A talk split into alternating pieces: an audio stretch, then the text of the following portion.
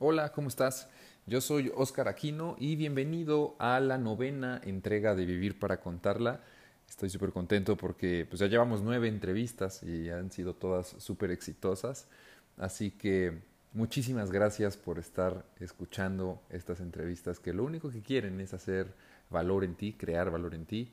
Y en esta ocasión no es la excepción. De hecho, te traigo una entrevista fenomenal con dos tipos, con dos muy buenos amigos ahora, llamados Juan Pablo Ramírez y Enrique Robles. Te platico rápidamente de ellos. Ellos tienen un proyecto llamado Arte Valor México. Y este proyecto eh, tiene como objetivo montar una plataforma en donde los artistas se sientan escuchados, pero también guiados en el mundo de sus finanzas. Así es, es decir, que eh, no solo hagan arte, sino que también puedan disfrutar de los devenires económicos de sus creaciones. Eh, por lo tanto, si estás interesado en esta información, los puedes contactar. Sus redes sociales aparecen al final del programa para que los puedas seguir y preguntar por la plataforma que próximamente ya se dará a conocer. Todo esto es una primicia y es uno de los primeros medios en los cuales ellos se atreven a dar a luz un poquito eh, de la información que, tienen con respecto a esta plataforma. Pero seguramente aquí en Puebla, si eres de acá, pues los vas a escuchar muchísimo más en el futuro. Y eh, bueno, pues eh, tienen una ambición y una visión súper grandes, lo cual me encanta porque dan, están dando un paso que es más allá del tema de la construcción porque se dedican a la construcción también. Y no es el hecho nada más de construir edificios, sino que también eh, lo que buscan es dar mayor valor eh, a través del arte, montando obras artísticas dentro de las construcciones, eh, como uno, justamente como lo hace uno de sus referentes personales, que se llama Jorge Pérez. De hecho, lo puedes googlear, es alguien que está en la lista de Forbes, una persona muy importante y que es uno de sus referentes a la hora de la construcción.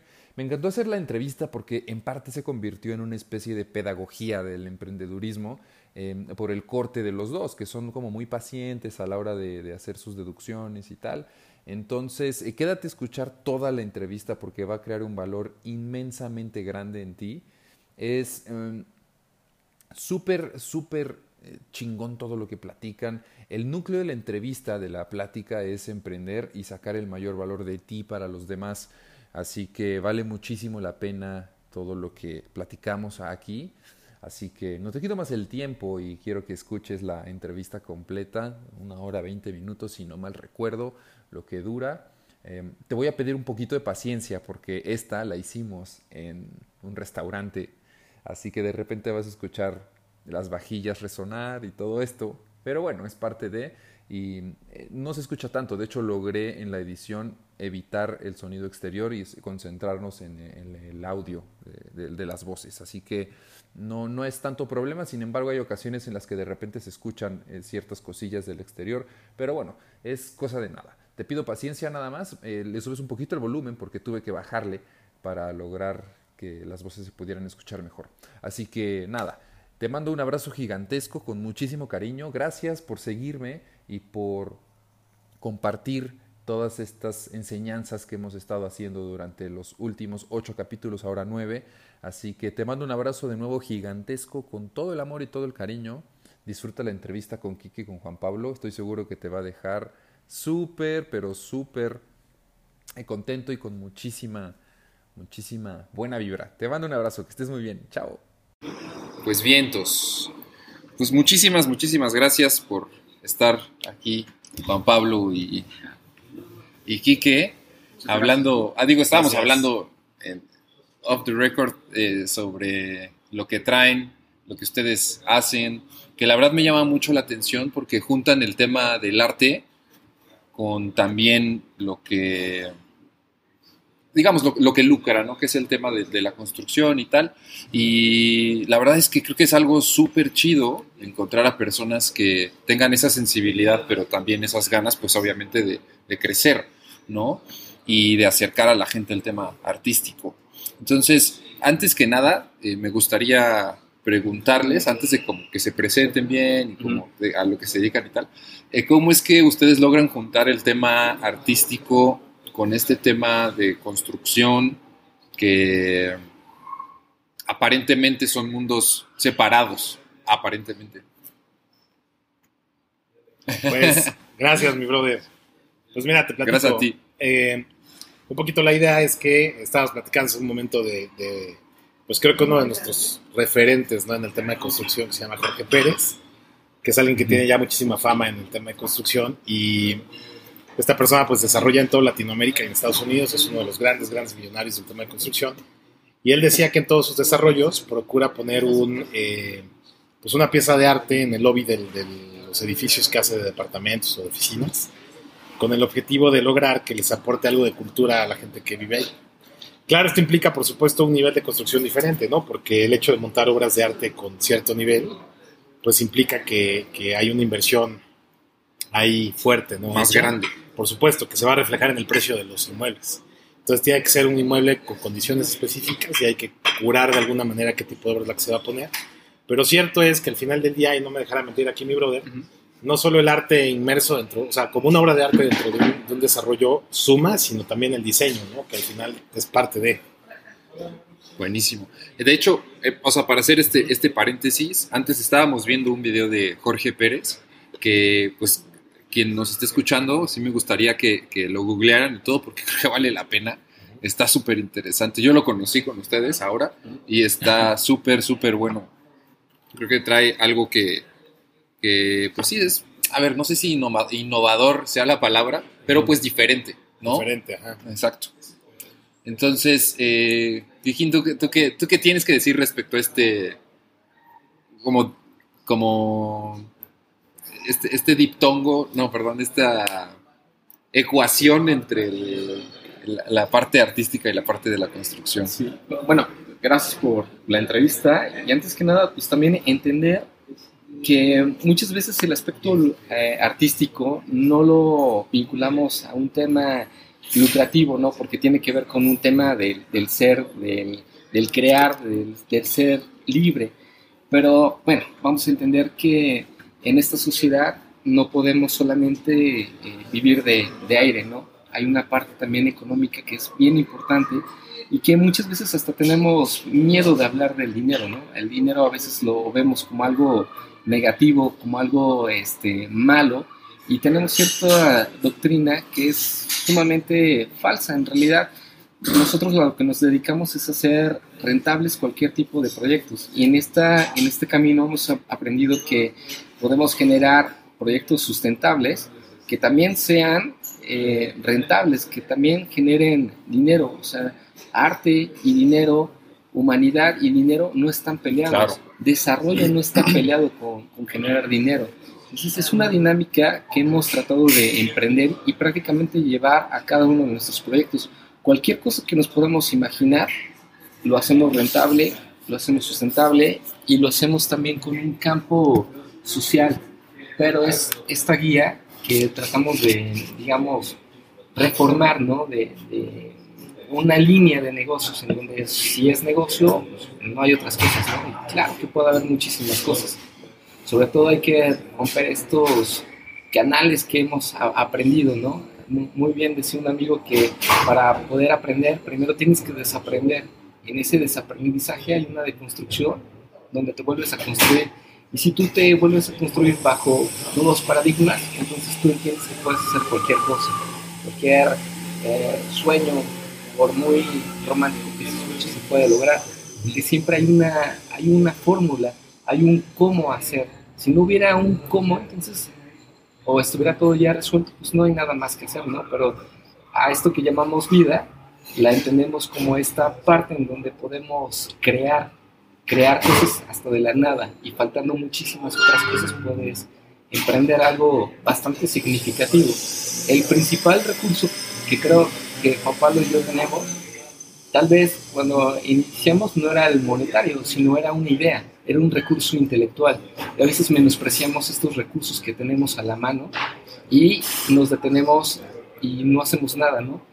Eh, hay que entender que, que el principal recurso que tenemos es la vida y es nosotros mismos, porque nosotros mismos generamos acciones y esas acciones se ven marcadas y reflexionadas y consumadas en muchísimas cosas. lo más importante para quien nos escucha es entender que lo más valioso es uno mismo. Nosotros tenemos la capacidad para hacer cualquier cosa. Qué chido.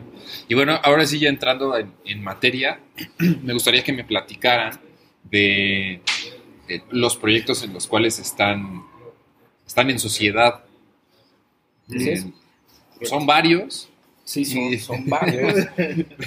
Últimamente se nos da por, en esta dinámica de pensar y consumarlo. Algo que, no, que nos gusta mucho es imaginar, pero también consumarlo, que no solamente se quede una idea. La idea nace, pero lo más importante es poderlo concretar. Y muchas veces también lo que pasa es que pensamos en una idea, pero no la pensamos como una idea fija, este, estándar, ¿no? el camino y el generar acción nos va haciendo nuevos referentes. Y esos nuevos referentes muchas veces van moldeando los proyectos.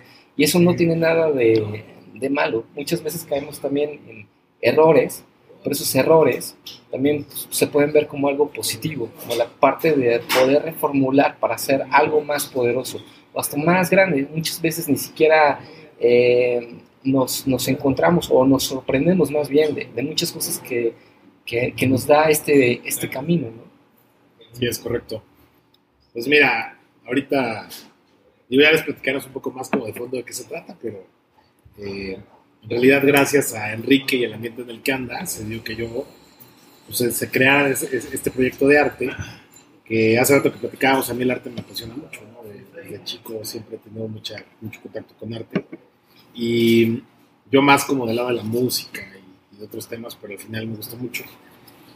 Y esto a mí me permitió, me permitió reencontrar un poco como esa esencia que a mí me apasiona, el tema de arte y el tema de ayudar y el tema de, de, impulsar y de estimular visualmente y auditivamente y que la gente a través de todo esto que está, que está presente allá afuera cambie, me apasiona, me gusta mucho.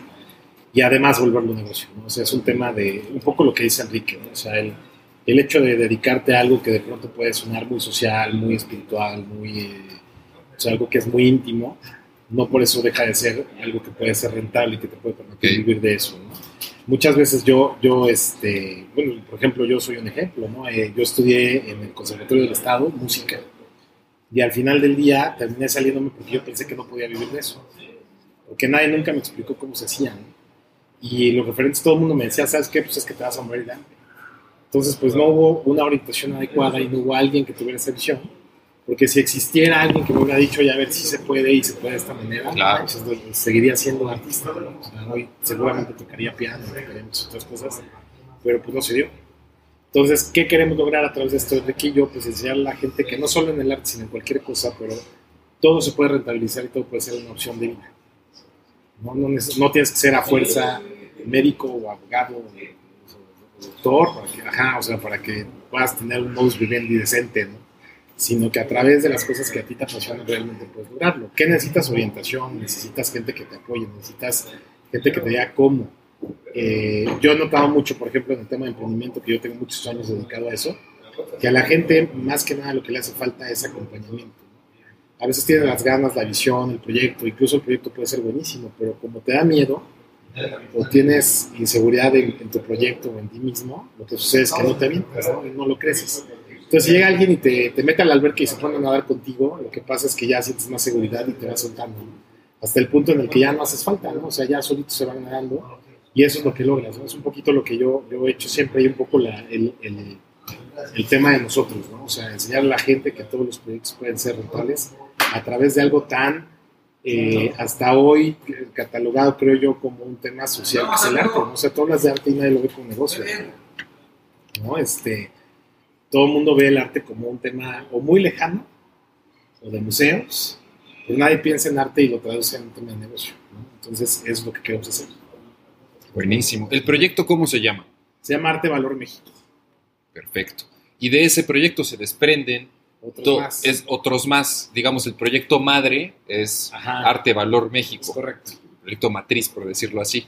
Y el proyecto es algo reciente, que inició hace poquito la idea y tal, pero me gustaría saber qué fue lo que sucedió para lograr eh, que ustedes llegaran a Arte Valor México. ¿Qué hubo? ¿Cuál es la antesala de Arte Valor México? Me dices que es un tema artístico, que eh, estudiaste música y tal, ¿no? Y también en tu caso, pues está el tema, bueno, para la gente que nos escucha y que nos ha seguido, sabe, eh, Quique Robles es el esposo de Mariel García, entonces me imagino que también por ahí tuviste contacto con, con el arte y tal. Y y bueno, al final, ¿qué fue lo que sucedió para que Arte Valor México se, se viera? ¿Cuáles son las... Eh, ¿Cuáles fueron las pautas de Arte Valor México? Sí, pues mira, yo, yo creo que la, la, vida es muy curiosa y uno tiene que dejarse simplemente fluir, ¿no? Eh, yo te voy a comentar un poquito de mi formación. Yo soy politólogo. Eh, estudié en la Universidad Iberoamericana y la entrada principalmente a estudiar ciencia política fue este sueño por tratar de ser un actor social en el cual pudiera generar lo que se conoce como desarrollo en todos los sentidos. Eh, esta guía me permitió también poderme instrumentar y también profesionalizarme en, en varios aspectos. Eh, te digo, te comento que la vida es muy curiosa, porque si bien fue el, fue el fin, la, la, profesión también me fue brillando también a otros rubros. Toqué cuestiones de gobierno, toqué otras instancias, pero a final de cuentas mi esencia siempre estuvo en la parte de poder conectar con la gente, de poder crear algo y eh, sobre todo compartir, ¿no? Y en esta vida eh, y con toda la gente que he podido toparme, aprender y desarrollar también cosas, he aprendido que el principal instrumento también de desarrollo pues es la felicidad. Entonces, en esta búsqueda de la felicidad, eh, traté de hacer algo diferente, algo que me acercara más a mí y por lo tanto también a los demás. Y en el arte descubrí una parte increíble de evolución y de desarrollo. Como bien comentas, mi esposa es artista, mi suegro también es artista plástico, Fidel García y Mariel García.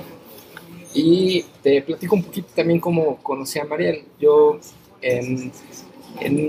me gusta tomar fotografías y una vez asistí al, centro histórico de, la ciudad de Puebla y empecé a tomar fotografías. Yo fotografío prácticamente a, a todo, desde lámparas, personas, juguetes, reflejos de luz, charcos, iglesias, lo, que me encuentre prácticamente trato de verlo con otros ojos.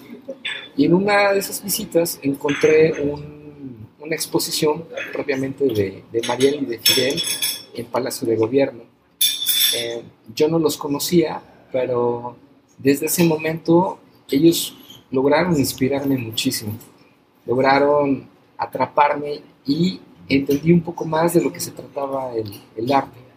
El arte toca fibras muy humanas, fibras muy íntimas, pero curiosamente al ser más íntimo es más profundo y también socialmente es, es diferente. Logras ver a tu entorno, logras ver al, a las personas de al lado de forma diferente.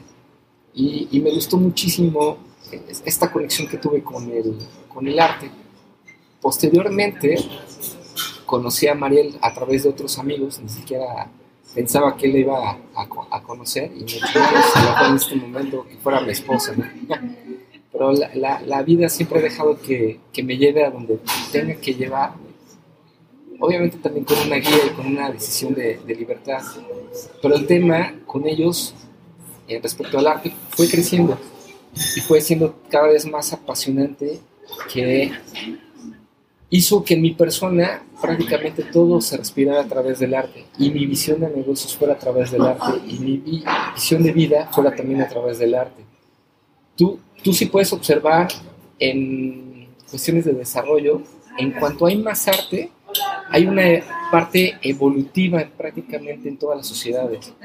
O sea, ya, ya no hablamos del renacimiento, pero a lo que quiero referirme es que entre más arte, entre más cultura, más humanos somos y más integrales somos y más desarrollados lo, lo somos. Entonces, la parte de arte Valor México fue precisamente integrada, como dice Juan Pablo, para dar a entender a la población, a la gente, que del arte o de cualquier cosa que tú quieras vivir, siempre y cuando sea lo que tú buscas, puedes hacerlo rentable y puedes vivir de, de ello. Y sobre todo porque el arte te hace entender que somos completos, que no necesitamos llegar a hacer algo para sentirnos completos y desarrollar lo que realmente queremos. En, en una, yo, yo, recuerdo mucho a mi sobrina, un poco más chiquita, es, es, pequeña, tiene 10 años ahora, pero yo me acuerdo de un ejercicio cuando tenía 5 años, donde su maestro le pedía que prácticamente dibujara lo que hacía su familia, es decir, sus abuelos, sus tíos, sus papás. Y prácticamente creo que la, educación siempre ha, ha, intentado orillar a la gente a decir, pues bueno, si, ¿qué quiere ser de grande? ¿no? Y a esas respuestas siempre se orillan cosas normales como quiero ser bombero, maestro, empresario, etcétera, ¿no? Pero la educación, si lo vemos desde un punto de vista más estricto y más normal, prácticamente nos está diciendo que si no somos algo, no somos absolutamente nada. Y entonces genera frustración, genera división, generan muchísimas cosas que nos alejan de lo que somos y sobre todo de lo que construimos y pensamos como sociedad. Creo que lo más importante es enseñarle a la gente pequeña que prácticamente estamos completos y que por el simple hecho de existir estamos completos y que sea el resultado de su imaginación y de su conexión que tenga con su corazón y las acciones, ese va a ser el resultado real de lo que deben, deben de ser, ni más ni, ni menos. Y en, y en, este apartado Arte Valor México trato de recuperar muchísima esta filosofía e implementarla en ciertos proyectos para que las personas puedan conectar, para que puedan pensar y vivir de una forma más libre, más honesta con, consigo mismo. Nuestro actuar eh, normal en, en, términos pues es la construcción y no por ser solamente la construcción lo vemos como un tema meramente lucrativo. De hecho, si fuera solamente lucrativo sería un tema que no me llenaría. Y hoy en día estamos para generar proyectos que nos llenen, que nos hagan felices, proyectos que nos hagan sentir orgullosos de lo que estamos haciendo. Y alejando toda esta cuestión de, de ego, simplemente por, por sentir esta parte de paz interna, de saber que lo que estás haciendo hoy en día, de lo que estás, si hoy te estás despertando y estás viviendo algo, vale la pena, ¿no? Pa pasamos mucha gente, y en, y mi caso pasé muchísimo tiempo tratando de descubrir también esta parte y pues generaba cosas, generaba un tipo de utilidad, un tipo de rentabilidad, dinero, pero a fin de cuentas no estaba generando algo para mí. Y pasamos mucho tiempo postergando cosas, postergando tiempo para uno mismo, vacaciones, cosas que, que deseamos, cuando en realidad tenemos la oportunidad de hacerlo en este momento, bajo las condiciones a lo mejor diferentes, pero tienes siempre una oportunidad de hacer las cosas. Entonces, para, hoy para mí es súper valioso el poder entender que la vida y el presente es un regalo. De hecho, por eso lo llamamos presente, porque es un regalo. Y es un regalo que tenemos que disfrutar. Puede que no lo hagas, o puede que sí, pero hoy por lo menos yo decidí disfrutarlo y hacer que cada día cuente, que cada día sea un logro pequeño o grande, por lo menos sea, sea mi logro. Y, y qué más logro que sentirte feliz, sentirte tranquilo. Imagínate una sociedad tranquila, feliz. Esa es una sociedad con cultura. Sociedad... Podríamos decir que todo esto forma parte de la filosofía de claro, Arte Valor claro. México. Claro, si, sin esta parte y sin un socio como Juan Pablo que no entendiera esta parte. Exacto. Sí, no- porque al no final tienen este unión que es el arte, ¿no? ¿Y eh, cuáles son los otros proyectos que están dentro de Arte Valor México? Pues mira, además del tema de lo que platica mi amigo, Arte Valor en realidad nace de pronto. Originalmente nació como una idea para poder llevar el arte a espacios en donde normalmente no se exhibe. Porque un poco la, el, el, discurso que tenemos es que hay mucha gente que podría empezar a adquirir y disfrutar del arte, pero que no lo tiene cerca, porque no son nacidos a ir a museos, o no van a galerías con frecuencia, o no encuentran o no entienden lo que ven. Y entonces lo que tenemos que hacer es acercarlo a ellos. Entonces un poco como desde el punto de vista de Merca, el tema fue, llevemos el arte a mercados susceptibles de adquirirlo, pero que no lo conocen, ¿no? Que, que normalmente no tienen el arte como un, día a día. Entonces, de pronto pensamos en abrir centros comerciales y en abrir espacios diferentes a museos y a galerías o a espacios tradicionales, con la única finalidad de poder hacer eso. Más adelante nacen otras cosas, ¿no? Que eh, se han ido dando un poco como consecuencia de eso, ¿no? Originalmente fue ese el espíritu inicial de Arte Valor. Y después, eh, por un proyecto que me llega a mí en lo particular, de algo que era un, centro comercial tradicional en una ciudad, en un pueblo mágico que se llama Huachinango, eh, nos damos cuenta que tenía mucho más potencial y que podríamos crear el primer distrito de arte en México, operado y financiado a través de medios particulares, de medios privados. ¿Qué, pasó en este centro comercial? Eh, lo que sucedió fue que a mí me invitan al proyecto y de hecho es interesante que esto lo platique, ¿no? Porque en el, en el proyecto del centro comercial se trabajaron muchos meses para desarrollar toda la, la campaña de financiamiento para el centro comercial. A los ocho meses a mí me llevan a conocer el lugar y cuando conozco el lugar lo que hicimos pues fue hacer bolita los ocho meses de trabajo y arrancamos de cero porque el, lugar está privilegiadamente ubicado, ¿no? Está enfrente del zócalo de la ciudad de Bochina. Entonces, hablando con los dueños de la propiedad, lo que les dijimos fue, hagamos algo más trascendente que un conjunto de locales. O sea, sí, sí necesitamos tener los locales, ¿por qué? Porque hay que sustentabilizar a la familia que va a ser su modus vivendi, pero además al proyecto propio de arte que tenga de dónde sacar recursos para poder sostener mientras llega a un punto de equilibrio, pero da para poner muchas cosas. Entonces, por ejemplo, allá no hay un museo, entonces vamos a crear el primer museo de la ciudad de Huachinango, en donde se va a platicar de la historia de Huachinango, que seguramente mucha de la gente que vive en Puebla no conoce, yo no la conocía, y que te das cuenta que tuvo un papel muy importante en el tema de independencia, ¿no? Y en el tema de, o sea, es interesante darte cuenta de cosas así. Entonces creamos ese nuevo concepto y gracias a Enrique este, pues empezamos a redondearlo, o sea, a, tratar de ver por dónde empezaba a cambiar el proyecto. Y de ahí nace algo que fue crear distritos de arte y de cultura, ¿no? Y, a partir de este a partir proyecto, de este proyecto, o sea, este va a ser el piloto, es el que nos va a servir. ¿Por qué, ¿por qué te hablan a ti en el tema de Huachinango? Para contextualizar a la... Claro, eh, a mí me buscan porque yo tengo un fondo de inversión y lo que hacemos es ayudar a empresas o empresarios que tengan proyectos tradicionales o sociales a buscar recursos para poderlos financiar. Entonces, este, propiamente somos un puente entre las inversiones y quien tiene la necesidad, ¿no? Vinculamos, buscamos este, los fondos, hacemos las gestiones, este, todo lo propio. Y por eso a mí me llega ese proyecto, ¿no? porque yo tenía este tema y, y, porque además tengo una aceleradora y precisamente por eso yo conozco a la persona que nos presenta y entonces ya me cuenta del proyecto, me los, me los llevan, resulta que esos cuates además son este, herederos de los fundadores de Huachinango, entonces bueno, hay toda una historia ahí, este, es la quinta, sexta generación, ya ni sé. Entonces bueno, se crea esto y entonces lo que decidimos, eh, Enrique y yo, fue crear un, un, distrito de arte que sea replicable ¿no? y empezarlo a llevar a muchos lugares, porque además sucede mucho que cuando el tema está tocado por gobierno, Pasa que si el gobierno no tiene ya los recursos necesarios para poderlo operar, o el interés para hacerlo, pues lo apaga, o lo abandona.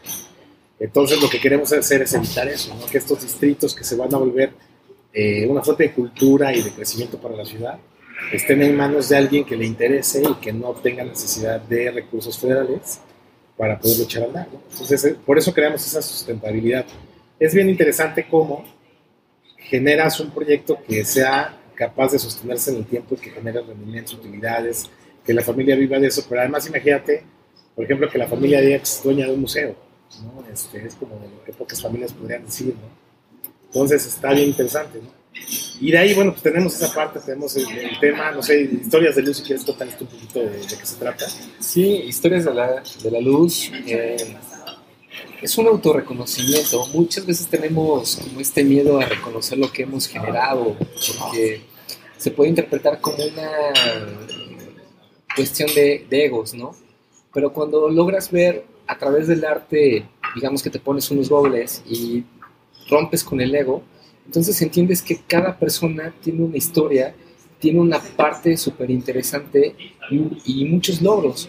Y esos logros también es importante em, aplaudirlos, ¿no? Porque al final de cuentas son historias que inspiran y que inspiran a otras nuevas historias, ¿no? ¿Qué, sería un, un individuo si no estuviera conformado de estas nociones, de estas ideas, de esos enfrentamientos, de esos problemas que se han convertido en cuestiones de éxito, que se conviertan en cuestiones de, referencia, si no podemos escucharlas, si no podemos verlas. ¿no? Entonces, Historias de la Luz es un proyecto donde prácticamente se compone de 30 retratos, son 30 retratos de personajes que tal vez no, no conocemos, pero que tienen una historia súper interesante que, que, contar, tienen una vivencia, tienen una fuerza, tienen un paradigma que han eh, roto, tienen un paradigma que han transformado para bien y es una vocación que creo que todo ser humano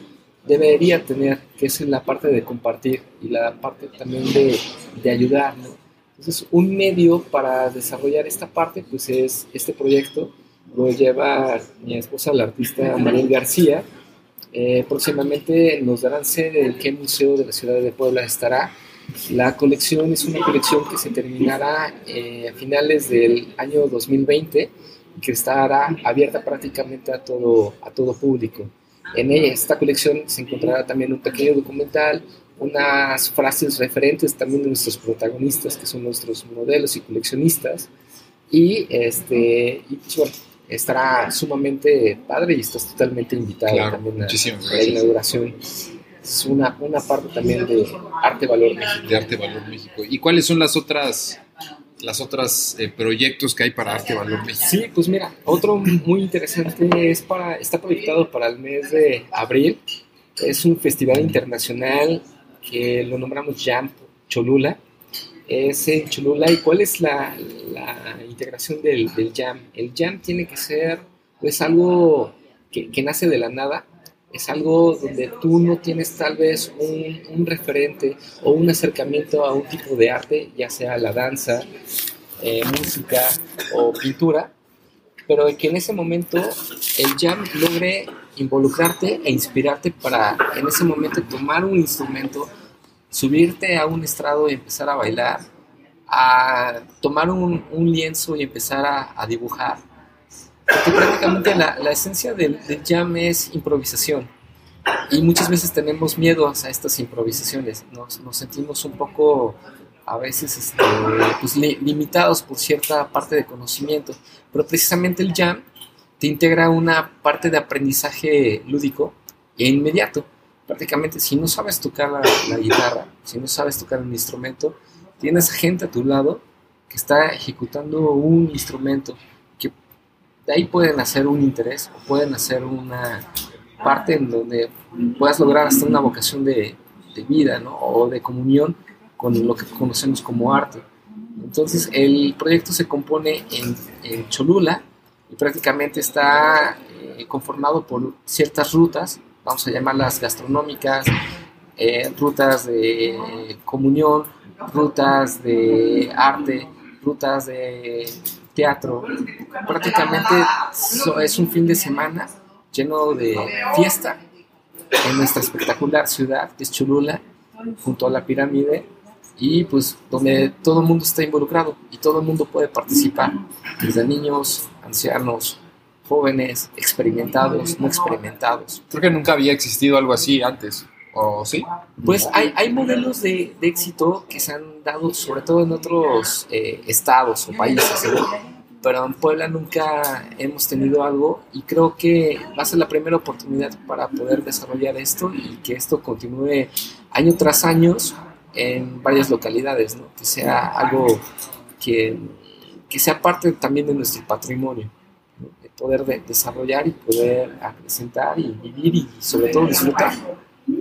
Oye, buenísimo.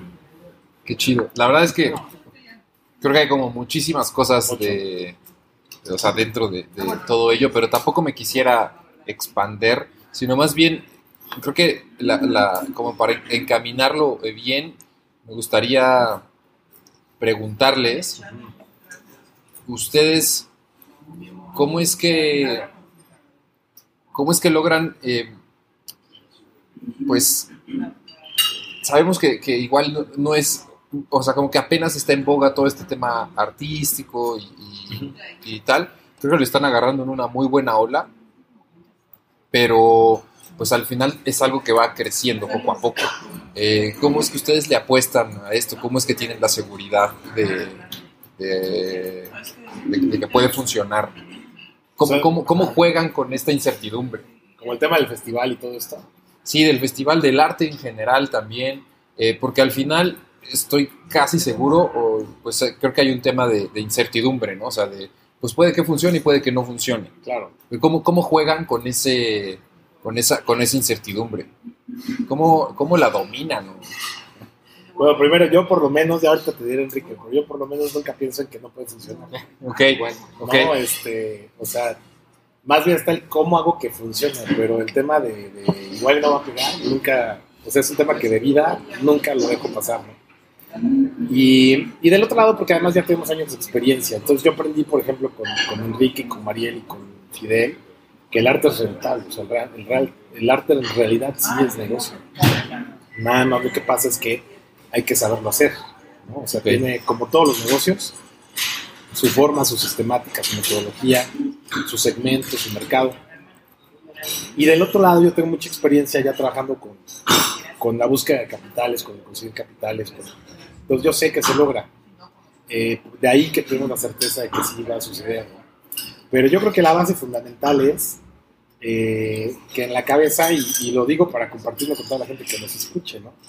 si tú, alguna vez estuve en una conferencia y tuve la oportunidad de, platicar con, el, con la persona que es el que sale como personaje en busca de la felicidad, pero el real, el abogado, ¿no? Ah, ok. Con, él tuve chance de estar. Y en su conferencia, el, el, punto central de la conferencia era que él decía que si tú tenías un plan B para alguno de tus proyectos, en realidad es que no querías el plan A, porque ya estabas planeando algo diferente. ¿no? Entonces estaba bien padre porque lo que te hacía reflexionar era que si vas a hacer algo, pues toda la carne al asador, ¿no? Ya si no sale por alguna circunstancia, pues ya en su momento verás qué hacer, ¿no? Diría una amiga mía, ese puente de cosas cuando llegue, ¿no? Hmm. Pero al final del día lo que tienes que hacer es enfocarte en el tema de que sí o sí va a pasar, sí o sí va a, ser, va, a suceder, y tienes que preocuparte por ver cómo hacer que pase y cómo resolver los problemas que se van presentando todos los días. ¿no? Y ya, y no ciclarte en ninguno de los problemas, no quedarte como con la duda de, de, chispas y, si está muy difícil, y si está muy complicado, y si no me dan el permiso, y si no me dejan hacer esto, y si no consigo el dinero, y si no consigo el patrocinio. Porque lo que va a suceder es que tú solito te autoboicoteas y entonces al final pues, te desanimas solo, ¿no? O sea, ni siquiera te desanimaron fuera, sino que fuiste tú solito el que de pronto te ponchas. Entonces aquí la intención o la manera en la que nosotros trabajamos y, por lo, la, la expresión que hizo aquí mi brother ahorita creo que está igual, es que yo siempre he creído en que sí o sí sucede. Y la verdad es que gracias a eso se ha logrado mucho lo que yo he hecho. Entonces, eh, es un poco como obligarte y empujarte a ti mismo a superar tus propios límites.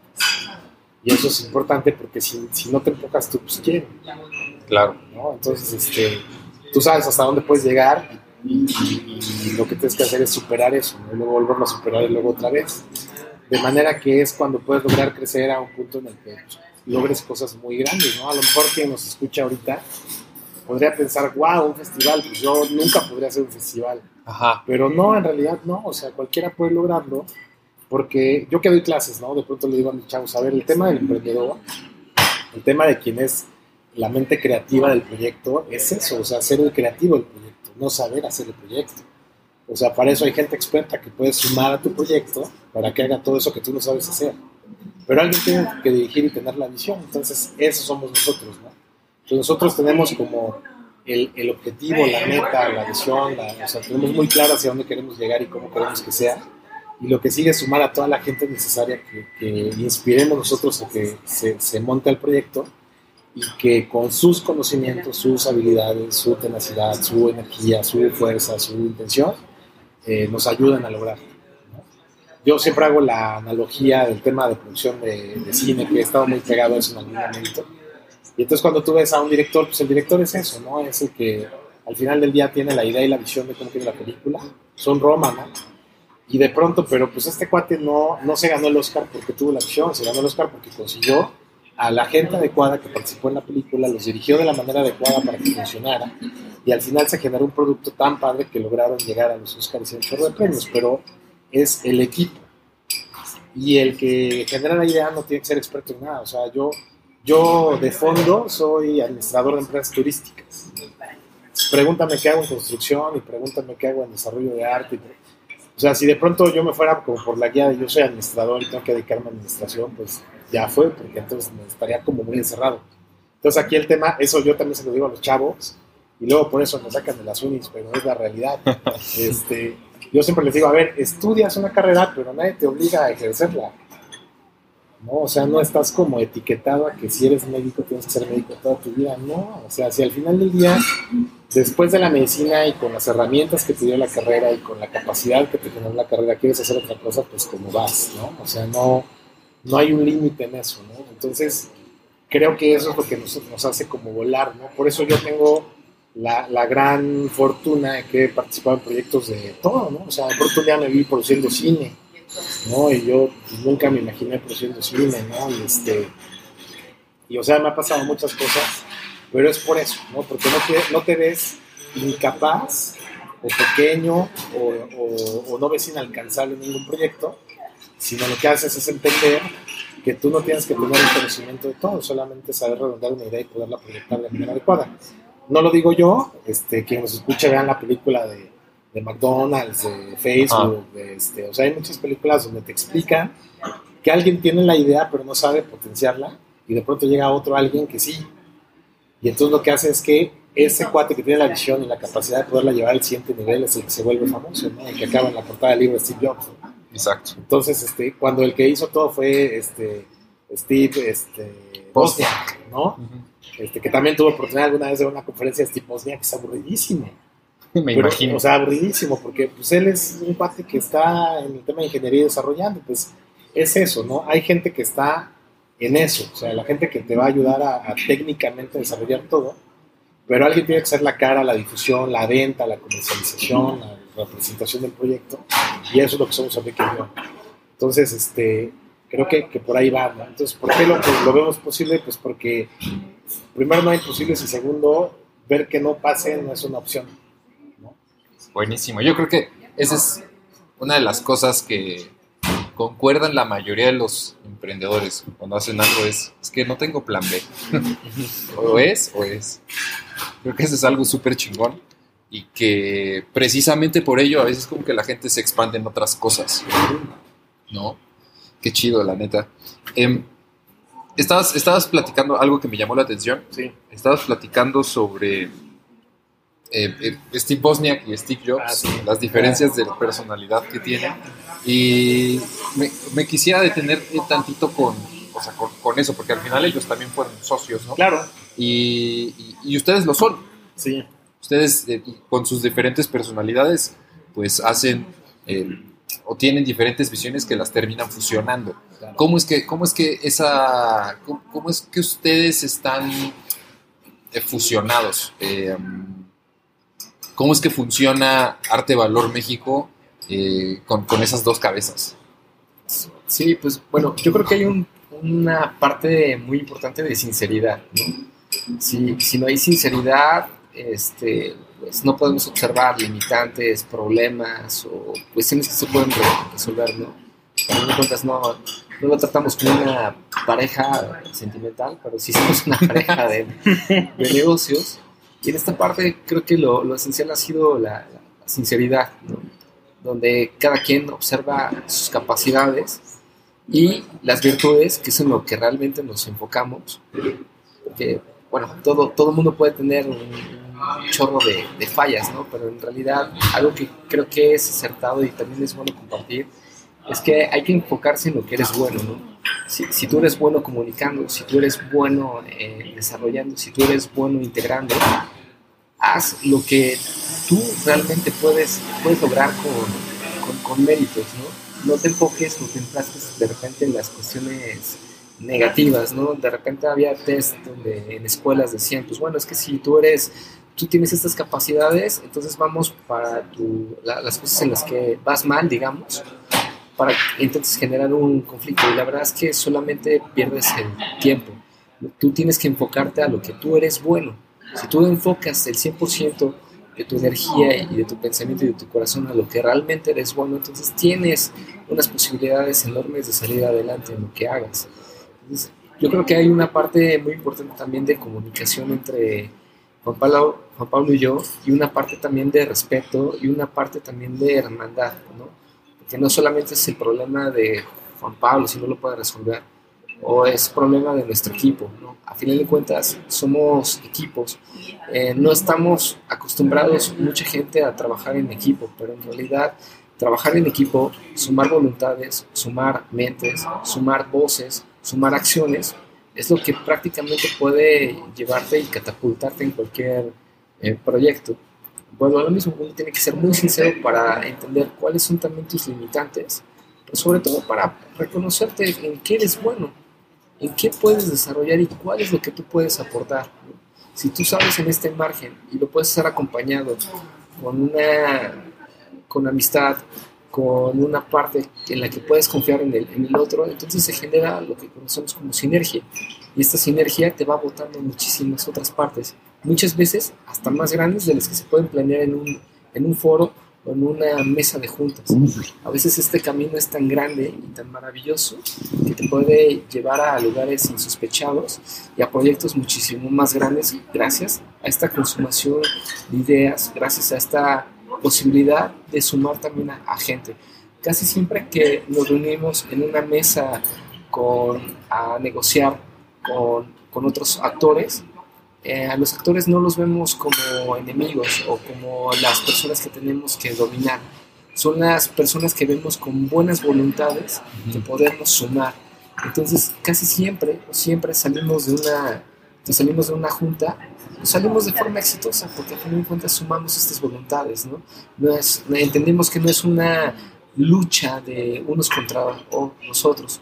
Lo que entendemos es que si podemos sumar, vamos a hacerlo en, en grande. Claro. Eh, como para resumir, cuando ustedes van a una, a una junta de negocios, me gustó eso que dijiste. No lo, no lo hacen desde este punto de vamos, vamos a dominar a, la junta, sino más bien es como crear valor. Exacto. Tú lo, lo, has dicho muy bien. ¿Perdón? Lo has dicho muy bien, crear, crear valor. Crear, crear. crear valor a, a, la, vaya, donde vayan a ir, ¿no? Y como dar lo que ustedes saben, lo que, lo que pueden, y entonces de ahí partir, ¿no? Sí, y, muchas veces, si lo quieres ver, ha sido al, al revés. De repente alguien que tiene una idea está muy entusiasmado, pero tal vez no la ha podido aterrizar, poner pies y cabezas, pues nosotros ayudamos prácticamente a que tenga estos pies, esta cabeza y que vaya caminando por sí solo el mismo proyecto, ¿no? Pero al final de cuentas, quiero dar a entender que lo principal siempre fue una idea, no, no fue algo monetario, fue algo intangible, algo intelectual que conocemos como idea. Y a partir de una idea se pueden hacer absolutamente cualquier cosa cualquier cosa está al alcance. Buenísimo. Ya como para cerrar el tema de, de la sociedad, ¿ustedes qué, qué le recomendarían a alguien que se quisiera asociar con, alguien? ¿Qué es lo es, cuáles son como las, no quisiera decir receta, pero sí la, como las recomendaciones de con quién te asociarías? ¿Qué es lo que le dirían a alguien que se quiera asociar? Bueno, desde mi cancha, Ajá. yo les diría que como en las relaciones no se desanimen. Mira, yo he tenido muchas sociedades muy buenas y otras muy malas. Ok. Ya me ha tocado tener sociedades donde acabamos en procesos de demanda y donde empezamos a aventar. Entonces, el, el, que al final se da por una falta de comunicación. O sea, en realidad el tema de cuando hay una disparidad de, de esos, o sea, de algo, es porque no hay una, un canal. de comunicación abierto. Entonces, creo yo que si les recomendara algo es tener una comunicación muy abierta y muy sincera, como dice Enrique.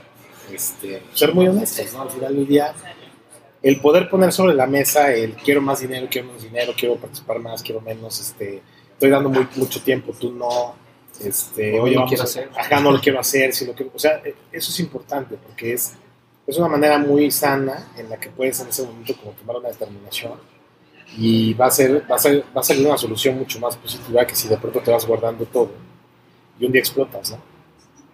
Y de pronto pues truenas negocios, truenas este, relaciones, truenas la misma empresa. Entonces, eh, creo yo que el tema de comunicación es base, ¿no?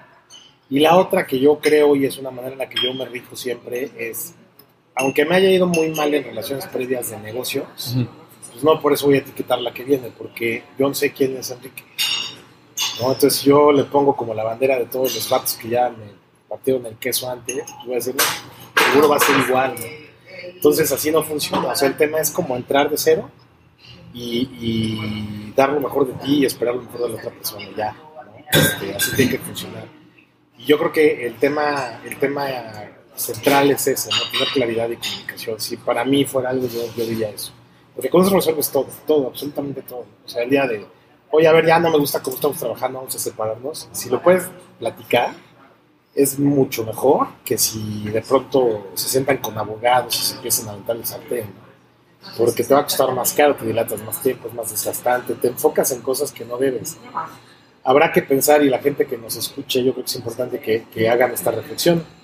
El tiempo que tú dedicas a una pelea es tiempo que podrías dedicar a producir algo. ¿no? Entonces, entre menos dediques esfuerzos a cosas que no te van a generar, mejor. ¿no? Entonces, este, enfócate en lo que sí te produce. O sea, no solo dinero, ¿no? sino crecimiento personal, eh, formación, desarrollo, emocionalmente estabilidad, este, espiritualidad para que le interese la espiritualidad, este, estabilidad con tu pareja, eh, o sea, estabilidad familiar. O sea, el tema es que las energías tienen que estar en eso, no, no en la otra parte. O sea, trata de pasarlo de más rápido. En donde enfocas tu atención es en donde crece. Exacto. Sí, sí, o sea, el tema es crecimiento. ¿no? ¿Qué me da algo positivo o qué genera algo positivo para, para lo que estoy haciendo, para mi entorno? Y ahí, y lo que es negativo y que tienes que pasar, porque pues ni modo, si pasa y tienes que, que pasarlo, pásalo rápido. Pero pasarlo rápido depende mucho del tema de disposición de las, de las partes. ¿no? O sea, a mí me ha tocado de pronto sentarme con, con socios que, que son necios, ¿no? Y están sobre su tema y no quieren ceder por ningún motivo y ellos tienen la razón. Y entonces no hay manera de poder trabajar o de avanzar porque pues, siguen en su tema. Entonces aquí se trata de, como bien decía Enrique, no es un tema de mediar, de negociación, de encontrar el punto medio en el que los dos quedan, si no totalmente satisfechos, a gusto, y con eso sales. Porque entonces los dos, las dos partes o todas las partes que están involucradas se pueden reenfocar en cosas que les van a producir. Entonces, este, creo que yo, yo diría eso, para mí es como lo más importante. Qué chido. Me encanta saber que, digo, porque al final todo esto inició gracias a Arte Valor México. Entonces, me encanta saber que, que dentro del arte y este tema como sensible y tal, pues debe haber también una parte analítica, o sea, debe haber, no, más allá como de, de, corazón y de sentir y tal, pues sí debe haber un tema de cerebro sí o sí, para que la cosa funcione y suene bien, ¿no? no claro, pues Yo creo que por eso Van Gogh nunca pudo vender bien sus obras. Porque vaya, era un vato increíble, sensacional, con unas capacidades grandísimas. Pero, pues no, en su, en su momento pues fue un tipo con un poco cerebro. De hecho, lo de la oreja lo representa muy bien, ¿no? Fíjate que en realidad mucho de la esencia de arte valor está ahí. Uh -huh. El artista que se dedica a hacer lo que hace, pero necesita una contraparte que vea la estructura financiera, que vea la estructura de precios de venta, de comercialización, de promoción, de temas jurídicos, de fiscales, de que él no tiene que hacer él, porque a él no le toca. O sea, no es, no es, chamba del médico saber además contabilidad, no es chamba del artista saber además derecho, ¿no? Entonces, arte valores, la contraparte de todo el universo de cultura, arte y de industrias creativas, para que ellos hagan lo que mejor saben hacer y nosotros hagamos lo que mejor sabemos hacer. Y en esa sinergia se genera una, una rentabilidad compartida. ¿no? Entonces, creo que es, ese es el tema central, ¿no? O sea, a ver, no, no hagas lo que no quieres hacer. Para eso es darte valor. Darte valor es de estructura que no tienes y que necesitas. Entonces eso es lo que hacemos, ¿no? Y ahorita un poquito como el siguiente paso que queremos dar es empezar a asesorar no solamente a artistas individuales, sino proyectos completos. Entonces alguien de pronto tiene intención de desarrollar un proyecto de cultura o de arte, de industrias creativas o algo así, y no saben cómo, no tienen estructura, no tienen la vinculación, no saben por dónde empezar, pues nosotros lo hacemos. Entonces, ¿por qué? Porque tenemos al equipo de expertos, sabemos hacerlo, este, y eso para mí es la mejor manera de operar.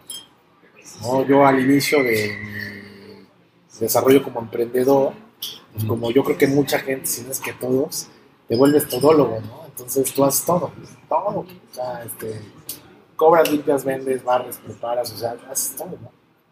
Pero después te vas dando cuenta que es mucho mejor ir cediendo a gente que se encargue de diferentes temas para que tú te enfoques en lo importante. Que de pronto puede ser la estrategia, la creatividad, el desarrollo del producto, la calidad, este, o sea, hay muchas cosas que puedes ver tú y poner a alguien más que haga lo más. Entonces, eh, el ser luego no es como lo más prudente. Pero bueno, arte valor un poco eh, saliendo de donde tú, tú venías con el tema de Van Gogh, es eso, ¿no? O sea, nosotros somos lo que le hizo falta a Van Gogh para vender. Exactamente. Entonces, ahí de verdad, es que chido, es chido saber que, que ya hay este tipo de plataformas. Que yo, la verdad, les soy sincero, yo le veo muchísimo, muchísimo potencial. Están agarrando la ola que apenas está creciendo, pero definitivamente que va a seguir, va a seguir para arriba. Chido. Oigan, eh, vamos a pasar ahora a una sección que es de preguntas que les hago a, todo a, todos los invitados. Y la primer pregunta que les, les quiero hacer es, eh, ¿ustedes creen necesario eh, emprender? Sí, no y el por qué. Sí, mira, yo creo que la parte de la cultura del emprendimiento es una cultura de falta de miedo.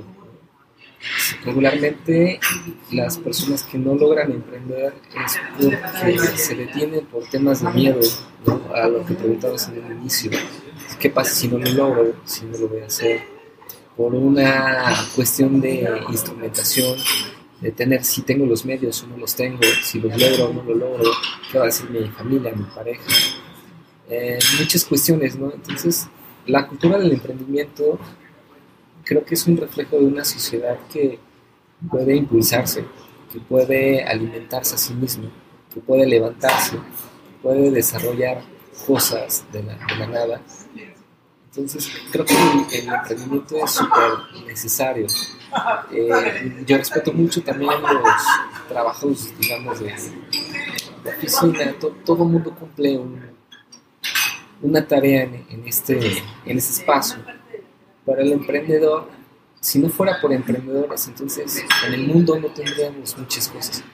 Tendríamos las cosas más eh, normales, las cosas más, eh, digamos, habituales, ¿no? Pero los emprendedores regularmente observan el otro lado del mundo, el otro lado de, la cara, de la mente, en donde por ellos se, se, crean cosas que a veces pensamos que, que son sueños, que son cosas ilusorias, y gracias a esta cultura del emprendimiento nos damos cuenta de que somos capaces de poder avanzar cada día más.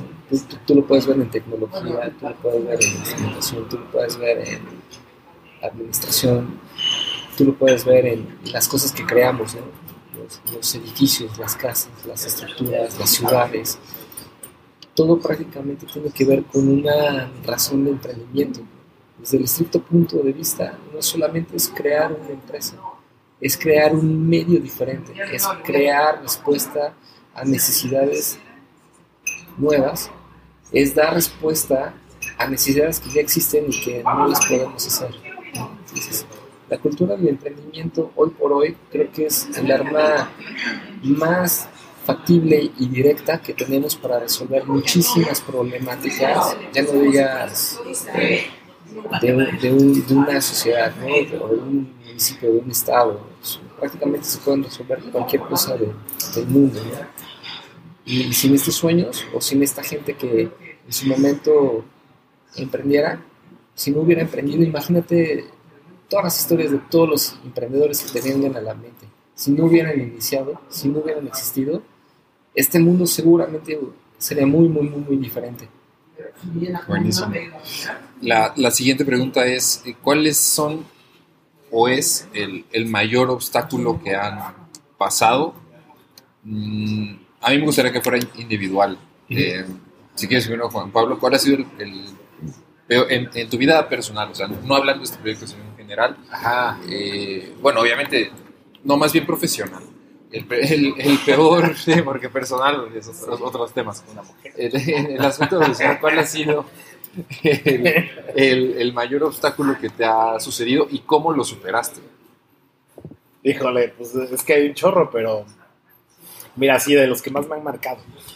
Alguna vez estaba desarrollando un congreso internacional, eh, conseguimos un fondo de gobierno federal y se bajó a través de un organismo que es el Consejo Coordinador Empresarial del Estado de Puebla ya teníamos el proyecto listo, ya estaba todo preparado, ya teníamos a los speakers listos, todo estaba listo. Exactamente ocho semanas antes del evento, el Consejo Coordinador decide cancelar el evento y devolver el recurso a la gobierno Y como había caído en cuenta de ellos, pues no había manera de poder decir que Entonces este, deciden hacer eso, y yo me acuerdo que con mi socio en su momento salimos del club de empresarios de pueblo, sentados ahí en las escaleras, y o sea, lo único que, que, dijimos fue, pues, ¿qué hacemos? No? O sea, este, ¿nos los echamos solos en ocho semanas o lo cancelamos? Y decidimos echarnos solos el proyecto.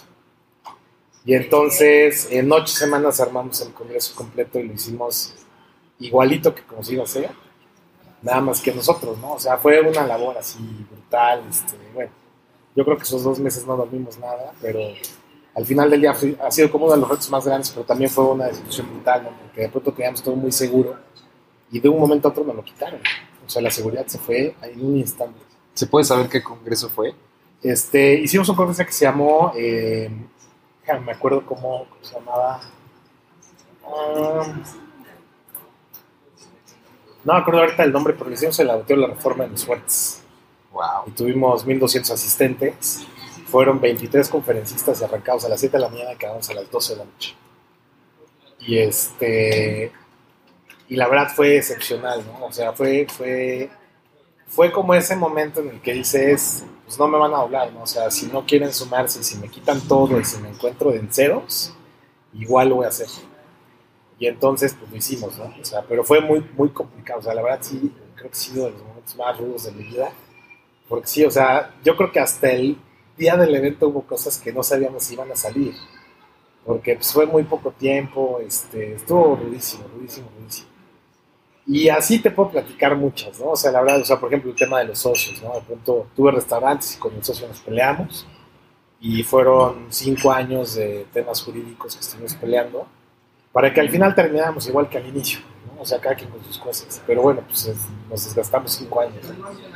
Y así me han sucedido varias cosas a lo largo de la vida, pero lo que sí puedo, puedo un poco presumir de mí y que creo que me gusta mucho inspirar en la gente es que no importa las veces que te caigas, si te sigues levantando. O sea, a mí el tema de las caídas las disfruto mucho. O sea, el hecho de que algo no me salga a mí me, me hace vivir. Yo de por sí tengo la tendencia a ser como extremadamente usado, entonces siempre le digo, cuando doy conferencias, ¿no? Siempre les digo, a ver, no sean como yo, porque estoy como por encima del promedio, ¿no? El tema es, a mí me encanta vivir en el peligro, o sea, yo soy muy de caminar en la orilla del, del precipicio, porque si no siento que no estoy avanzando. Y gracias a eso soy muy resiliente, ¿no? Entonces, me tiran y me levanto, me tiran y me levanto, me tiran y me levanto, y así hemos avanzado muchísimo. Y al día de hoy, gracias a eso, y creo que es algo que yo puedo, puedo invitar a que la gente haga, es, pues hagan todo todo lo que se les ocurre. O sea, al final del día creo que está más padre que sepas que no pasó porque, porque lo hiciste y no pasó, a que te quedes con la idea de que lo hubieras hecho y qué hubiera pasado si lo hubieras hecho. Entonces, este, lo aprendí en algún momento de mi vida y decidí que nunca iba a dejar nada ir. Entonces, al día de hoy, pues hago todo. Y algunas cosas pegan, otras no pegan, este, de pronto funciona, de pronto no. Cada vez soy mucho más selectivo, cada vez soy muchísimo más profesional, cada vez ya entiendes mejor la estructura, pues porque le da el avance, la experiencia, y lo haces mejor. Y ya de pronto, esa curva de muchos fracasos y un poco de éxitos. ¿Cuántos años tienes, Juan Carlos? Yo tengo 40. Juan Pablo, perdón. 40, 40 años. Ajá. Pero bueno, ya subí, bajé, este, puse preso en el extranjero, este, he tenido socios de otros países, bueno, ya he hecho de todo. Y, pero lo padre es el, el poder saber que, que si quiero, que no quiero, que me gusta, que no me gusta, cómo me gusta, cómo hacerlo. Y en algún momento de mi vida, de pronto, y creo que Enrique una vez me lo dijo igual, llega un momento increíble, que es como el punto de quiebre, en el que te das cuenta que podrías empezar de cero y ya no es bronca. Que sabes perfectamente cómo hacerlo. O sea, ya no te da miedo quebrar, ya no te da miedo perderlo todo. Sabes exactamente por dónde empezar y qué camino seguir. Entonces está bien padre porque te pierdes como mucho el miedo a hacer muchas cosas ahí. Porque dices, bueno, pues sí, si mañana si me quedo sin nada, pues no importa, vuelvo a empezar, ¿no? Y ya. Pero este, pero normalmente es como muy liberador, porque de pronto este tema de ching, y si pierdo mi coche, si pierdo mi casa, si pierdo mis ahorros, si se van, este, si me divorcio, de pronto la verdad lo pierdes, ¿no? Porque te das cuenta que tienes la capacidad de poder arrancar de cero todo. Absolutamente todo, o sea, no hay nada en la vida que no puedas arrancar de cero. Entonces, creo yo que cuidas todo, lo haces de la mejor manera, pones todas las ganas, le echas la galleta, lo estructuras lo que puedes para que salga, y muchas veces sale y sale increíble. Pero cuando no, ya no te pones así igual. Entonces, si yo les puedo compartir algo a toda la gente que nos escuche es, no le tengan miedo al fracaso, al contrario, disfrútenlo, ¿no? porque es un proceso de aprendizaje y de crecimiento. Súper chido, sí. súper, súper chido, Juan Pablo. ¿Cuál ha sido el mayor obstáculo? El mayor obstáculo en la vida, yo creo hoy por hoy, es eres tú mismo. Si, si tú no crees en ti, si tú no te conoces, entonces muy, pocas cosas van a suceder y las pocas cosas que sucedan también las vas a muy poco disfrutar. ¿no? Entonces, eh, ¿qué quiere decir esto? Siempre va a haber problemas, ¿no? Los problemas no se van a acabar aunque tu vida sea muy exitosa. Los problemas nunca van a terminar, pero lo que sí puede cambiar es la forma en tú cómo adoptas o respondes a este problema. Eso sí puede cambiar y eso incluye solamente a ti, ¿no? Entonces, si, si tú ves a los problemas como una gran limitante, no va a suceder nada. Los problemas hoy por hoy en mi personalidad, como te comento, existen. Probablemente en la próxima semana se van a generar nuevos problemas. Pero para eso, para mí ya no, ya no los veo estrictamente como un problema. Lo, veo realmente como una oportunidad para desarrollar o reorientar o hasta ejecutar de una forma diferente al mismo proyecto. De tal forma en que si hay un problema, entonces quiere decir que hay una, dos o tres formas de resolverlo. Entonces lo que te estás generando es una multitud de opciones ante lo que conocemos como problema. si tú llegas a conocerte, empiezas a conocer, a darte autoseguridad, te empiezas a dar palmaditas, te empiezas a, enorgullecer de lo que estás haciendo, de lo que puedes crear, y entonces la vida empiezas, la, empiezas a disfrutar. Ya no hay problemas como tal, solamente opciones para resolver una, una situación. Pero esencialmente esto no lo vamos a reconocer si no hacemos una introspección hacia nosotros mismos y reconocemos qué es lo que somos, porque una vez que reconoces quién eres, reconoces en qué momento estás parado y hacia dónde puedes ir. Si en eso anterior va a ser un poco difícil, pero indudablemente que me ha ayudado a reconocer quién soy, pues es toda la línea de fracasos que he llevado. A la, gente no le gusta reconocer los fracasos, pero los fracasos son parte integral de cualquier emprendedor, ¿no? O sea, es como un motociclista, solamente hay dos tipos de motociclistas, el que ya se cayó y el que se va a caer. Pues lo mismo con los emprendedores. Existe el que se ha tropezado y el que se va a tropezar. y el que se va a volver a tropezar, ¿no? Por eso no tiene nada de malo. Hay que reconocer nuestros errores, hay que reconocer también nuestra flaqueza, porque solamente así es como se va a poder sacar casta. Buenísimo. Qué chido. Em, ¿Qué le dirían a su yo de hace 10 años? A mi yo de hace 10 años, vas bien, vamos bien, no te preocupes, aprenderás, va a doler. ¿Hace 10 años tenías? Hace 10 años tenía 23 años. ¿Estaba saliendo de la uni? Curiosamente, la, la, parte de emprender pues, me ha gustado muchísimo. Y yo tuve una empresa anteriormente justamente para tratar de dar financiamiento a mis estudios en la universidad. Eh, una vez eh, inmerso también en, la universidad, pues un, maestro me invitó a trabajar. Prácticamente me entregó un, una tesina y en esa tesina decía, felicidades, tienes, tienes trabajo, ¿no? quieres trabajar conmigo. Ahí em, em, emprendí un, un trabajo con, con, gobierno y me sirvió muchísimo. Me sirvió para entender procesos. Me, universidad también me, me, formuló muy bien para acatar problemáticas y darle respuesta. Todo en la vida, absolutamente todo en la vida, eh, te ayuda para hacer algo. Lo importante es reconocer qué es lo que, qué es lo que realmente quieres, ¿no? Y en esta búsqueda, pues, me orilla muchas cosas. Digo, a final de cuentas, hubo un momento en el que el gobierno ya no me sentía completo o satisfecho. Y es cuando yo le digo adiós al gobierno y empiezo a, emprender, ¿no? Em, eh, emprendo con un buen amigo una consultoría de negocios.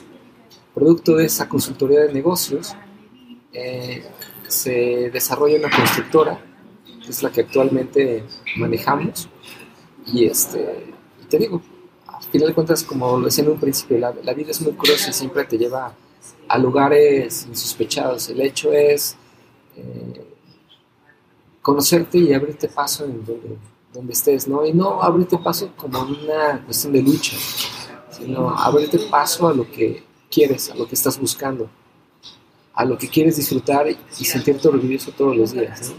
Yo, siempre que alguien me pregunta, ¿y ¿qué debo de hacer? La respuesta es, haz lo que a ti te guste, porque dinero, dinero es una consecuencia de lo que estás, de lo bien que estás haciendo algo, ¿no? Es una consecuencia, pero no es un final, no es el final de la, de la historia. Y si tu éxito lo vas a refutar en cuánto tienes, pues creo que vas a perder muchísimas cosas que están alrededor. Okay. Sí. ¿Qué le dirías a tu yo de hace 10 años, años, Juan Pablo? Yo creo que... Tenías 30 años. Tenía 30. Yo le diría que se arriesgue más. Yo le diría que... Más. Más, mucho más. Que... Que... Eh, o sea, que al final todo sale bien, ¿no? Yo creo que... Yo tengo esta, esta forma de pensar en la que yo digo, bueno, sí o sí al final todo se soluciona. Entonces, con la debida estructura y con la manera adecuada, pero creo que la gente que va a mover en serio al mundo y la que va a generar cambios consistentes es la que toma riesgos inesperados, ¿no? o sea, la que lleva el riesgo al límite. ¿Por qué? Porque si no, pues no creces, o sea, el tema de, de trabajar sobre lo que tienes seguro o sobre lo que tú conoces, pues te acorta mucho la visión. De pronto cuando yo doy clases y le digo a mis chavos cómo opera el tema, lo que yo les digo es, a ver, todos tenemos una, una forma de vida y todos tenemos un marco de acción. El tema es que para poder hacer algo en grande, pues tienes que salirte de ahí. ¿No? Porque yo puedo usar de referente a mi familia, porque quiero mucho más que ellos. Entonces el tema es ir mucho más allá, aventurarte a lo desconocido, no tener miedo. Total, si pasa algo, pues ya lo resolverás. Se va a resolver, como sea, se va a resolver. Entonces, yo creo que si yo me pudiera encontrar hace 10 años, me diría eso. O sea, échale mucho más galleta, de todos modos lo que pase se va a resolver. Y lo único que le diría como, como consejo así de la otra parte es, eh, que piense mucho más las cosas, ¿no? que evalúe mejor los proyectos. Y ya, ¿no? Pero fuera de eso... ¿Qué, qué tanto de cierto consideras esta como filosofía de algunos emprendedores que dicen, y primero hazlo y ya después ves cómo lo, lo arreglas? Pues es que, a ver, si me voy como a la base metodológica del tema de emprendimiento, porque profesor, este, el, el- existía una estructura tradicional de, de negocios donde te decía que ha- hacías un plan de negocio y después de tener un plan de negocio salías a buscar cómo echarlo a andar. ¿No? Eso es, como lo tradicional. Entonces te aventabas toda la carrera, te aventabas muchos meses armando un plan de negocios increíble, salías con un documento padrísimo y luego no sabías qué hacer. ¿no? O sea, este, tenías un negociazo en las manos, pero pues luego no sabías en dónde vender, cómo comercializar, cómo salir a venta, cómo abrir el local, o sea, no sabías muchas cosas. La metodología actual es algo que se llama producto mínimo viable y la base de eso es cuándo es el momento de lanzar, cuando tienes lo mínimo para poder hacerlo. Mira, Entonces, eso, el- es, eso es a- a- algo, vaya, teórico. Así, Es- es- sí, es teórico de, estudios. de cuates de Harvard y así. O sea, de hecho, el que marca esta tendencia es uno de los gurús de- del tema de negocios, que de pronto dijo, a ver, ya sí, sí está bien que de pronto éramos muy estructurados, hoy ya no funciona. ¿Por qué? Porque hoy el proceso evolutivo de todas las cosas es muy ágil. Entonces la tecnología cambia todo el tiempo, las necesidades cambian todo el tiempo, eh, la situación económica cambia todo el tiempo. Y entonces te dice, a ver, ¿cuándo es el momento ideal de lanzar el negocio? Cuando tengas lo mínimo para hacerlo. ¿Cómo se llama este gurú? No me acuerdo ahorita, no me acuerdo exactamente. Sí, sí te lo quería Pero, referir, bueno. pero te paso el dato. Ándale, para que y lo yo, puedas y yo lo pongo en la descripción. pon los dos artículos, ¿no? O sea, el tradicional es la banda, ya sabes, ¿no? toda la banda de Porter, ¿no? Todos los cuates.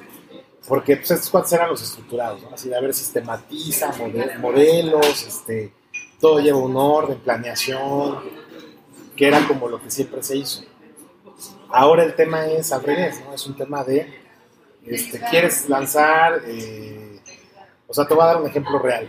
Me busca una mamá que tiene una hija de 9 años que está vendiendo pulseras que ella hace este, de ligas en la escuela. Y entonces lo que quiere es volverla como más negocio, ¿no? Ya vendía mucho. ¿Qué hicimos? El modelo tradicional lo que implicaría sería armar todo un tema de plan para ella. Entonces yo tendría que haber hecho un estudio de mercado, haber hecho este, una búsqueda de proveedores, haber armado un modelo de negocio, haber armado la estructura financiera, proyectar las finanzas, saber si pegaban. Y en eso me iba a llevar un chorro de meses, le iba a cobrar una lana a la mamá y al final se iba a quedar igual porque en realidad no le resolvió el problema. O sea, la iba a dejar en el mismo lugar, pero ahora con un plan de negocios. Entonces lo que hicimos fue decirle, bueno, a ver qué es lo que hace y qué podemos hacer. Y en, llevamos ahorita 12 semanas de trabajar con ella y lo que pasó fue que en lugar de ligas ahora ya la hace con cuellitas de cristal y de piedra y invirtieron 2.700 pesos en su negocio. Eh, ahorita ganó 6.000 pesos de la primera ronda, se quedó un 20% de- del retorno, se compró su mochila para la escuela ella sola y todo lo reinvirtió y ahorita está en la segunda ronda de, de lanzamiento del producto y estamos armando una marca para competir con Pandora. ¿No? Entonces, este, ¿qué está sucediendo? Que vamos al paso y lo estoy haciendo con una niña de 9 años. ¿No? Entonces, eso es bien padre que lo platique y un día si quieres te la siento y la entrevístala, porque vale la pena para que de pronto escuchado por alguien tan chiquito como ella que de pronto lo ves pues, muy pequeño y de pronto te empieza a hablar de, te empieza a hablar de, de retorno sobre inversión y, y- y de, de proveeduría y de mermas y de precio de venta y de margen de utilidad, o sea, y, y te vas de espaldas, ¿no? Pues a ver, espérate, o sea, ¿cómo sabes eso, no? ¿Cómo lo entiendes? Entonces está bien padre ese ejemplo, porque es un ejemplo de cuando tú piensas en hacer algo, hazlo. No tienes que tener todo listo y preparado y perfecto para lograrlo, porque si no, nunca vas a avanzar. La verdad es que el momento perfecto nunca llega. Entonces lo que tienes que hacer es, cuando tienes lo mínimo necesario para poderte lanzar, lánzate. Porque qué tal que ni funcione. Y Ya preparaste años en, en todo el tema y de pronto lo lanzas, no pegó. Pues mejor lánzalo lo antes que puedas para que quiebres lo antes que puedas no funcione lo antes que puedas y haces otro. Hay una estadística a nivel nacional de una organización que se llama Endeavor que dice que de cada, bueno, que, que antes de encontrar el negocio pues como con el que te vas a quedar, que sea realmente funcional y rentable, en México el promedio de quiebres es de 5. Entonces, el estándar es que vas a quebrar 5 negocios en tu vida de cajón, en promedio, antes de encontrar el bueno. Entonces, cuando yo doy clases en la universidad, siempre les digo a los chavos, a ver, quiebren ya. O sea, necesitamos empezar a quebrar ayer, porque, o sea, necesitas ya, o sea, aviéntate algo, o sea, y, si no funciona, pues ni modo, ¿no? Este, pero es importante que, que la gente entienda que no hay que tener todo listo. Tengo un muy buen amigo que también te puedo presentar, que te cuenta su historia, se llama Juan. Él quería poner una fábrica de harina de carne, que es el producto con el que se hacen las croquetas. Entonces él decidió poner toda la fábrica completa, porque él dijo que hasta que no tuviera la fábrica entera, no salía a vender porque no tenía que vender. Pues la historia más o menos es así, él monta toda la fábrica, consigue la inversión de toda la fábrica, y luego se encontró en el momento, yo me acuerdo mucho que fuimos a comer con él, en el dilema de que tenía una super fábrica capaz de producir una cantidad bruta de toneladas de harina de carne y no había clientes. ¿no? Entonces él decía, es que tengo la fábrica parada, los inversionistas me están persiguiendo y no sé a quién venderle. Entonces ese periodo fue súper dramático para él. Hoy ya consiguió clientes y ya vende muy bien, pero pues la idea era al revés, ¿no? O sea, hoy yo lo que hago con muchos de mis, de mis, este, pues, la gente a la que le doy asesoría es, este, es eso, ¿no? O sea, es el saber, primero vende, oye, pero no tengo nada, no importa, pero primero investiga si de verdad se va a vender. Porque si no vas a invertir un chorro de dinero en algo que ni sabes si va a jalar o no. Y tengo un chorro de ejemplos de empresas grandes, muy consolidadas aquí de Puebla, a las que les hemos dado asesoría, que se avientan a lanzar productos sin haber pensado primero en el mercado. Lo que pasa es que salen y no pegan. Entonces, ¿dónde está el tema? Pues que tienes que lanzarte lo más rápido que puedas. Porque lo más rápido que puedes, una de dos.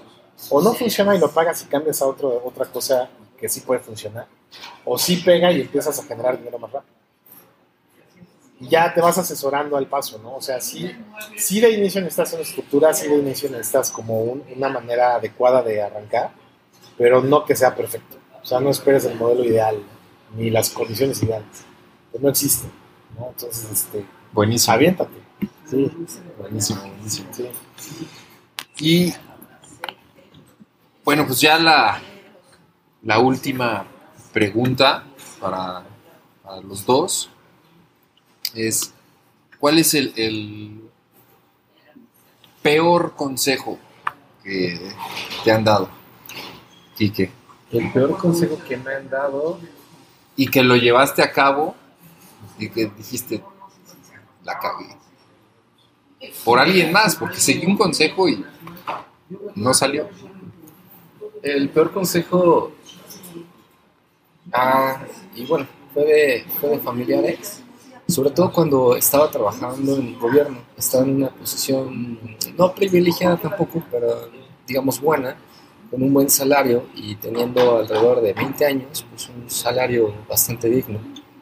Eh, la recomendación era no dejes el trabajo, porque eres muy joven, porque estás en una muy buena posición, porque ganas bien y siendo tan joven, pues creo que te puede llevar a una distancia muy, muy larga, ¿no? O muy, más grande. El hecho es que yo sentía que podía dar muchísimo más, podía salir exitoso, aunque fuera el director de la institución, eso para mí iba a ser una limitante, ¿no? El saber Ok. que ya, ya, ya existía un puesto máximo, eso para mí era una limitante. Por lo tanto, creo que el peor consejo fue, era, quédate ahí, quédate en tu zona de confort, quédate en donde estás seguro, quédate en donde vas a tener un salario eh, respetable y prácticamente no te vas a preocupar por, por nada más. Quédate en tu zona de confort, quédate en donde estás. Creo que ha sido el peor eh, consejo que me han dado y te digo, a veces pues, sucede, ¿no? Con tu familia, ¿no? El consejo pues, lo daba la familia y no por malas personas, ¿no? Sino porque su concepción estaba, que era, en ese momento era lo, lo correcto. Este, quiero decir que también después de esa decisión de salir, las cosas no fueron nada fáciles y en muchas veces yo también pensaba y me remontaba a esta parte de decir, ¿por qué no le hice caso y me quedé? Porque ahora está muy difícil esta situación, es muy difícil el entorno y no debo salir. Pero a final de cuentas siempre confié en qué podía hacer y los resultados fueron pues, bastante buenos desde mi punto de vista. Entonces, este, la invitación es sal de tu zona de confort, sal del donde te sientes bien, explora nuevos paradigmas, explora nuevos lugares. Eso te va a acercar a realmente al lugar donde vas a ser feliz. Buenísimo. Muy chingón. ¿Cuál es el peor consejo que, que te han dado? Juan Pablo. Mira, yo creo que el primer consejo que me han dado, este, bueno, antes le tengo que confesar al público que soy muy rebelde, entonces nunca sigo los consejos, pero, este, pero bueno, sí, sí, por ejemplo, de mis papás, igual que con, con mi brother, de mi familia nadie es emprendedor, nadie. Entonces fue muy complicado lanzarme y siempre el, siempre el consejo de mis papás y de toda la familia era irme a trabajar en una empresa. Y sí trabajé mucho tiempo en empresas, pero después pues ya un poquito lo que le pasó a, a mi brother. O sea, yo me salí y me la rifé por mi cuenta. Igual fue un tema muy complicado al inicio porque después ya se, se estabilizó. Pero quizá de, los de los peores consejos que, que he seguido es que de pronto me dicen, eh, piensa mejor las cosas y las pienso y se me van las oportunidades. Ya.